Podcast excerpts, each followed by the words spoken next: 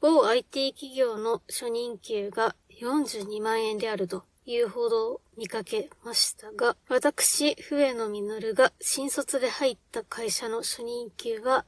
30万円でした。笛野実でございます。これ、当然なんですけど、これ、数字のからくりみたいな部分があって、あの、残業代と賞与込みの30万。つまり、30万円から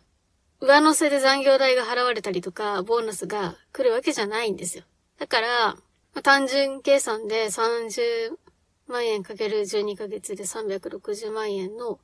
年収であるが、まあ、税金が引かれていくと手取りの金額が変わっていくわけですよね。なので、まあ、一概に嬉しい数字であるというわけではないと。月収30万円という数字のインパクトに惑わされてはいけないよと。で、これ、新卒1年目まではいいんですよ。2年目からは住民税とか引かれていくじゃないですか。だから1年目よりも手取りが減るパターンもあり得るわけで、まあなかなか悲惨というか、あの、1年目の時はさ、周りも、その、周りと比べて30万って言うと、あ、すごいね、みたいなこと言われて、まあこっちもちょっと、まあ悪い気はしないんですけど、ただ、ね、2年目からは結構周りの人たちはさ、昇給する額が高かったりとかして。で、自分のところは、その最初のスタートは高いけれども、そっから昇給もそこ、そんなにしない。じりじりしかしないみたいなパターンだったんですよ。だから、まあ気づいたら年収を追い抜かれたりとか、まあそんなことがあったりしました。で、某 IT 企業の初任給42万。これに関してもやはり同じように、えっ、ー、と、残業代と賞与が固定された上での42万円というところで、まあでもこれ税金引いて12ヶ月分ってやったとしても、まあまあいい金額だと思いますよね。ただ、おそらくですけど、こっからめちゃめちゃその、昇給するってことないんじゃないかなと思われます。この初任給のニュースを見て、真っ先に自分の初任給のことを思い出したわけでございました。さて、先週金曜日のライブ配信をですね、告知もなしに勝手にお休みしてしまい申し訳ございませんでした。なんか、ちょっとなんか息苦しいというか、なんか変な感覚だなって思って、で、活動量計をいつも身につけているんですけど、で、そのトラッキングを見たらなんかすごい脈拍が急上昇してたんですね。とはいえなんですけど、もともと脈拍が低いタイプなので、急上昇って言っても普通の人のちょっと高い程度なんですよ。まあ、ちょっと具合が悪いって感じだったので、少し横になって様子見ようかなみたいな風に思ってたんです。そしたら思いっきし寝ておりまして、配信時間を過ぎていたという状態でした。なので私は、えー、元気です。はい。申し訳ございませんでした。あの、連絡をくださった方もいらっしゃいまして、本当に、あの、ご心配おかけしてしまったなというところです。あの、ご連絡ありがとうございました。並びにご心配おかけして申し訳ございませんでした。今日なんかいっぱい謝罪してる感じなんですけど。ああとね、あとってかついでに言う話でもないんだけれども、やすさん、小原康彦さんからバレンタインのギフトいただきました。ありがとうございます。私は女子校出身なので、バレンタインってそんな大したその青春的な思い出はないんですよね。ただあの、うちの学校って校則が厳しくて、お菓子食べちゃいけない。まあ持ち込んじゃいけないですよ。で、バレンタインっていうのは、まあその、世の中的にお世話になってる人にお菓子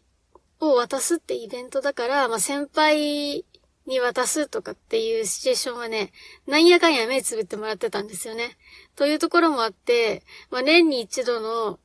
お菓子を持ち込んでも先生が目つぶってくれる日っていうので、あのー、まあ、言ってしまえば合法お菓子持ち込み OK イベントみたいなお菓子の祭典みたいになってましたね。お菓子といえば先日、メキシコのお菓子をいただいたんですよね。あの、メキシコなのでスペイン語かな？パッケージにスペイン語が書かれていて、なんとなく、メキシコの情緒、雰囲気でちょっと読み上げますけど、お菓子の名前が、ファイヤーキッズ sandía って書いてあって、ファイヤーがまあ、炎で、キッズは子供。で、 sandía っていうのが、スイカなんですよね。子供？炎、スイカって意味わかんないじゃないですか。スイカと炎っていうのがまあまあよくわかんないですよ。で、その下に sabor sandía con chile って書いてあって、sabor ってなんだっけ？ sabor が味かな？で、 sandía がさっきの通りスイカで、で、 con っていうのが、あの、 contain。要するに英語の contain とかなり近いんだけれども、含む。で、 chile っていうのは、あの、これはね、もう直訳でしか出てこないんですけど、チリ。要するに辛味ですよね。直訳すると、チリ入りスイカ味なんですよ。スイカ味にチリ入りってどういうことって思うんですよね。な、何の組み合わせなんだろうって思うんですけど。でね、これがね、実際に食べてみたら、あの、梅干しのような味がしましたね。で、梅干しのくせになんかやたら辛いんですよ。で、後味はスイカみたいな味がするっていう、なんか、これは誰需要なんだろうというか、スイカ味にそのチリ、ま、辛味を組み合わせるってどういうその味覚の発想なんだろうっていうので、いや、なかなか相容れない文化だなと思った次第でした。で、その、ファイヤーキッズ sandía のですね、右上、パッケージの右上に、なんかこう、注釈みたいなのが3つ書いてあって、で、1個目が、エクセスカローリアスみたいなことを書いてあるんですよ。これね、エクセーソってのが過剰、多すぎるみたいな意味ですね。で、カローリアスはなんとなくイメージできるでしょう。カロリーなんですよ。で、二つ目の注釈、エクセーソアズガーリスって書いてあったんですよ。これを、エクセーソっていうのが先ほどの通り過剰じゃないですか。で、アズガーリス。これはちょっとイメージつかないですね。砂糖。お砂糖ですね。だから、過剰に砂糖が入ってるというのが二つ目。で、三つ目は、エクセーソソーディオって書いてあったんですよ。エクセーソ先ほどの通り過剰。で、ソーディオ、これも結構イメージしやすくて、あの、ソルトと同じですね。まあ、つまり、ナトリウム、あの、塩分ですね。つまり、カロリー型、糖分型、塩分型みたいなお菓子ですよっていう説明が書いてあって、そんなん子供に食べさすなって思うんですけども、あの、現地では人気のお菓子なんだそうです。あの、向こうに行ったら食べてみてください。本当に美味しくないですよ。おすすめはしないです。あの、怖いもの見たさに食べてみてください。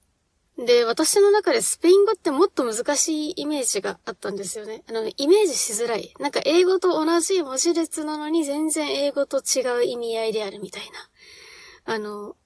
有名なところだと、バカが牛肉でアホがニンニクっていうのを、あの、平野レミさんがおっしゃってたんですけれども、あとはその高校生の時にですね、通っていた塾の先生で、世界中を旅していた方がいらっしゃって、で、その方がメキシコのレストランに行った時の話をある時にしてくれたんですね。で、もう読めないんだって。読めないから、メニューの、まあ、こことこことってなんか結構ランダムな位置から4つぐらいこう選んで、これとこれとって指さしたら、その店員の人が本当になんか、これでいいのみたいな、すごいなんかこう眉を潜めたような顔でこっちを見てくるんですって。だから首を縦に振って、うんうんみたいな、これでお願いって感じで、オーダーしたら、えー、ボールいっぱいのサラダが、えっ、ー、と、いろんな、4種類かな ?4 種類分、ボンボンボンボンって出てきたっていう話をしてました。そんなランダムに選んです。4つともサラダボールってことあるんだって感じなんですけど。まあ、それぐらいメキシコ、あ、メキシコというか、スペイン語がね、結構わかりづらいというものがあるんですけれども。ですが、今はスマートフォンの時代ですからね。Google レンズを使いましょう。笛野実がお送りするウルトラボックス。そういえばお蔵入りにしておりました。笛野の喉がぶっ壊れているうちに録音した笛野の低音ボイスが発掘されました。別にお蔵入りにしていた理由は特にないんですけど、気づいたら、あの、いつ投稿しようかなとかって思いながら、あれよあれよと月日が経っていたという感じで。改めて聞き返してみたら、そんな言うほど低音かって思うんですけれども、普通の喋り声こそ、まあ、普通のトーンなんですけれども、いつも出せない低い声が出せているというところでは、まあ、なかなか聞けないレアな音源なんじゃないかなと思いました。その録音というのがこちら。ニーチェの名言でも言わ、言ってみる？ちゃちゃちゃん、調べます。フリードリヒ・ニーチェの名言。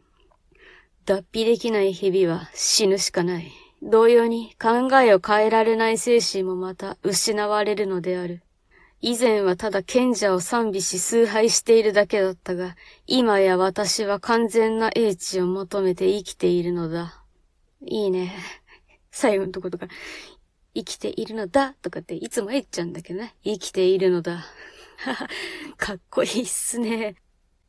自然界には純粋な直線も実際の円も完全な大きさも存在しないことを人が初めから知っていたのならば、数学は確かに存在しなかったことだろう。怪物と戦う者は自らが怪物にならぬように気をつける必要がある。